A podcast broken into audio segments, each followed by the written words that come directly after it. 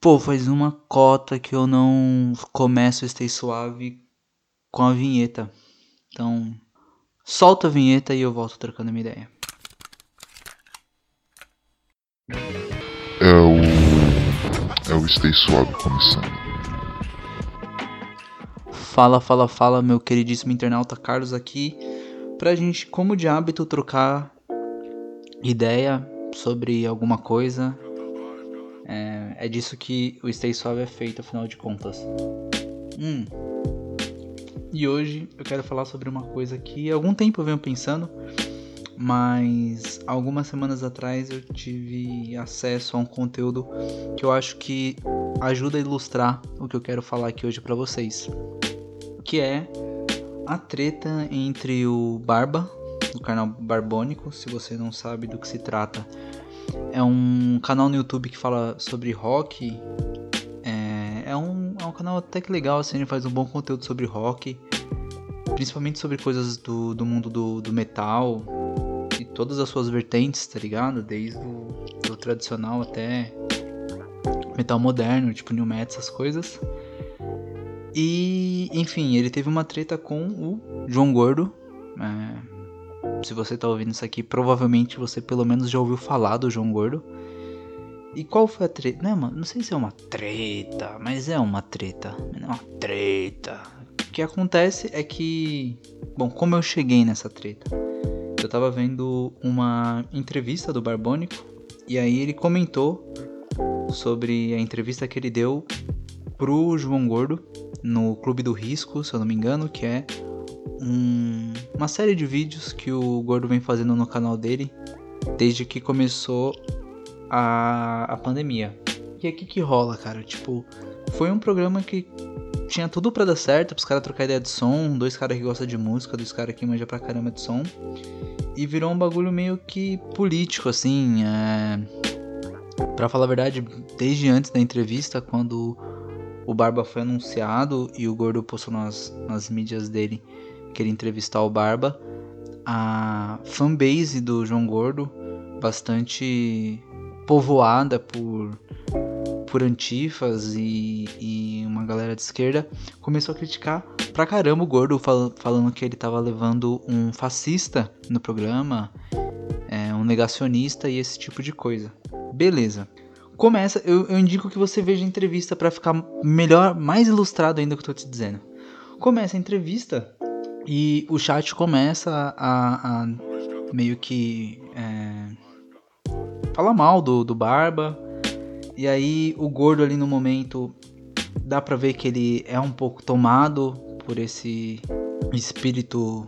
É, esse espírito coletivo que tá que tá ali uh, falando mal do cara e também começa a dar uma pressionada no cara, de repente chega a esposa do gordo também começa a dar uma pressionada por questões políticas e principalmente em função de vacina e, e isolamento tal. E aí chegamos onde eu quero. Que essa entrevista, cara, é uma parada muito triste, na verdade. É muito triste, assim. É, é lamentável, cara, porque o Barba tá ali como um fã, cara. Tá ligado? Dá pra ver que ele tava todo animadinho, sabe? Tipo, é, botou uma roupinha bonita pra, pra falar com o gordo, se preparou. Eu imagino ele já imaginando que vinha porrada, porque ele provavelmente viu os comentários que, que rolaram lá no, no Instagram e nos bagulho do gordo. Mas, sabe, tipo, eu imaginei ele, cara, consegui, cara. Eu tô dando uma entrevista pro João Gordo, aquele cara que eu via na MTV, aquele cara que, pô, que, que, que, que é um, uma lenda do, do rock nacional e da comunicação e tudo mais. Imagino ele realmente tomando um banho, respirando fundo e dizendo: Você tá no caminho certo. E quando começa, esse mesmo cara, o gordo, começa a dar uma intimada nele, tá ligado? E a hora da intimada é muito triste porque é, fica muito evidente a diferença da, da, das intenções ali naquele momento. Porque o gordo pergunta: Ah, mas você gosta de som mesmo? Você gosta de vinil? Não sei o que lá. O que você tem aí de som? já dando uma intimada, né? Já dando uma cutucada no cara. E o. O. O Barba. pega uns DVDs assim de filme dos anos 80 e mostra assim, ó, eu tenho aqui. É. é curtindo a vida doidado, cara. É isso que eu tenho. E é muito triste porque, tipo, dava pra, dava pra perceber que o, que o Barba só queria interagir com o ídolo, tá ligado? E que tudo isso foi estragado por conta de, de questões políticas, por conta desses assuntos estarem permeando tudo na internet. E de certa forma é, é, muito triste você ver que aqueles dois caras poderiam estar tendo um momento incrível. O Gordo falando sobre som, que é uma coisa que ele gosta, inclusive ele, ele, ele elogiou o trampo do Barba, assim. Ele fala que, que a biografia que ele fez do, do Ratos de Porão na, no canal é uma das melhores que ele já viu. Vários outros trabalhos do, do Barba no canal. Então tinha tudo para ser a conversa de, de um cara que. É, é, de um ídolo de um fã, mas não só isso, assim, de certa forma. O trabalho de dois caras que se admiram mutuamente, né? Um admira o trabalho do outro, mas não foi isso que rolou, virou um negócio tipo. Ah, estão dizendo que você é negacionista, hein? Aí de repente vem a esposa do gordo e também começa a reforçar e, e... e. assim, eu não tenho. Tipo, sei lá, cara, é complicado. Eu, eu entendo também o lado do gordo. Sabe, seu público todo tá ali falando que o cara vai contra o que você diz, isso inflama mesmo. Daí você não pode deixar barato, saca? Você tem que, que pagar pra ver se o cara é ou não é. Mas é muito triste, velho. Sério, assistam. É, é uma parada muito, muito triste. E essa parada, esse, esse, esse vídeo, essa entrevista do Gordo com Barba, bem ilustrativa de uma parada que eu venho refletindo há algum tempo, sabe? Que é a, a, o lance da gente viver numa sociedade em que os estereótipos, é, só os estereótipos estão dando conta de tanta informação. O que, que eu quero dizer?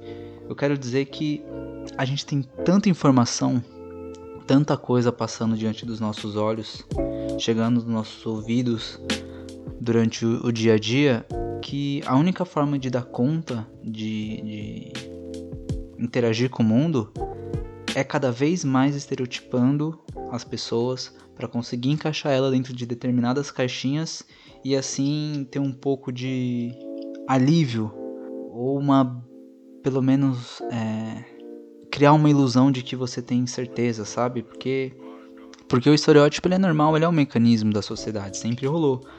Mas antes era num outro nível, né? Tipo, você conhecia as pessoas do seu bairro, do, da sua escola, do seu curso, do seu trabalho, uh, grupos de pessoas que frequentavam o mesmo, os mesmos lugares que você, amigos de amigos, e era isso. Galera da igreja, sei lá, era isso sabe? E sempre se estereotipou. Aquele fulano ali, ele é mais ou menos assim. Ó, ali, ó, tá de preto, hein? Roqueiro.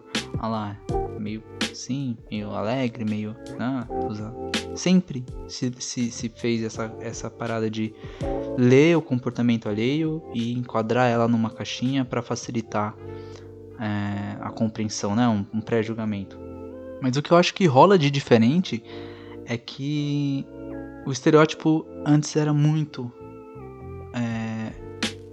muito mais fácil de ser quebrado, né? Porque pô, era o cara, vamos supor que fosse o cara do seu curso e ele chegou e você estereotipou ele de cara. Mas cedo ou mais tarde a convivência ia, ia implicar alguma coisa assim e você ia quebrar isso e ia falar: Não, poxa, você é diferente do que eu pensava, hein, cara? Você, eu pensava que você era um cara meio assim, mas agora eu tô vendo que não e tal.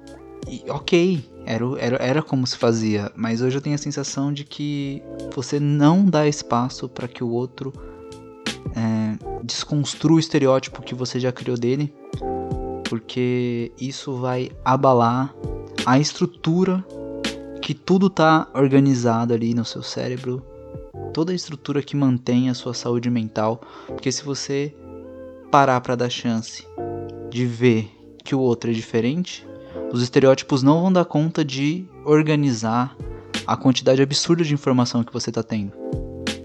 E como você vai permitir que isso aconteça, sabe? Como você vai viver em paz com a sua bolha? Com as certezas da sua bolha, com as piadas da sua bolha, porque a bolha também é outra coisa que sempre existiu, sempre existiu tribo, tá ligado? Mas elas se intercalavam mais, eu acho, também, eu tenho essa sensação.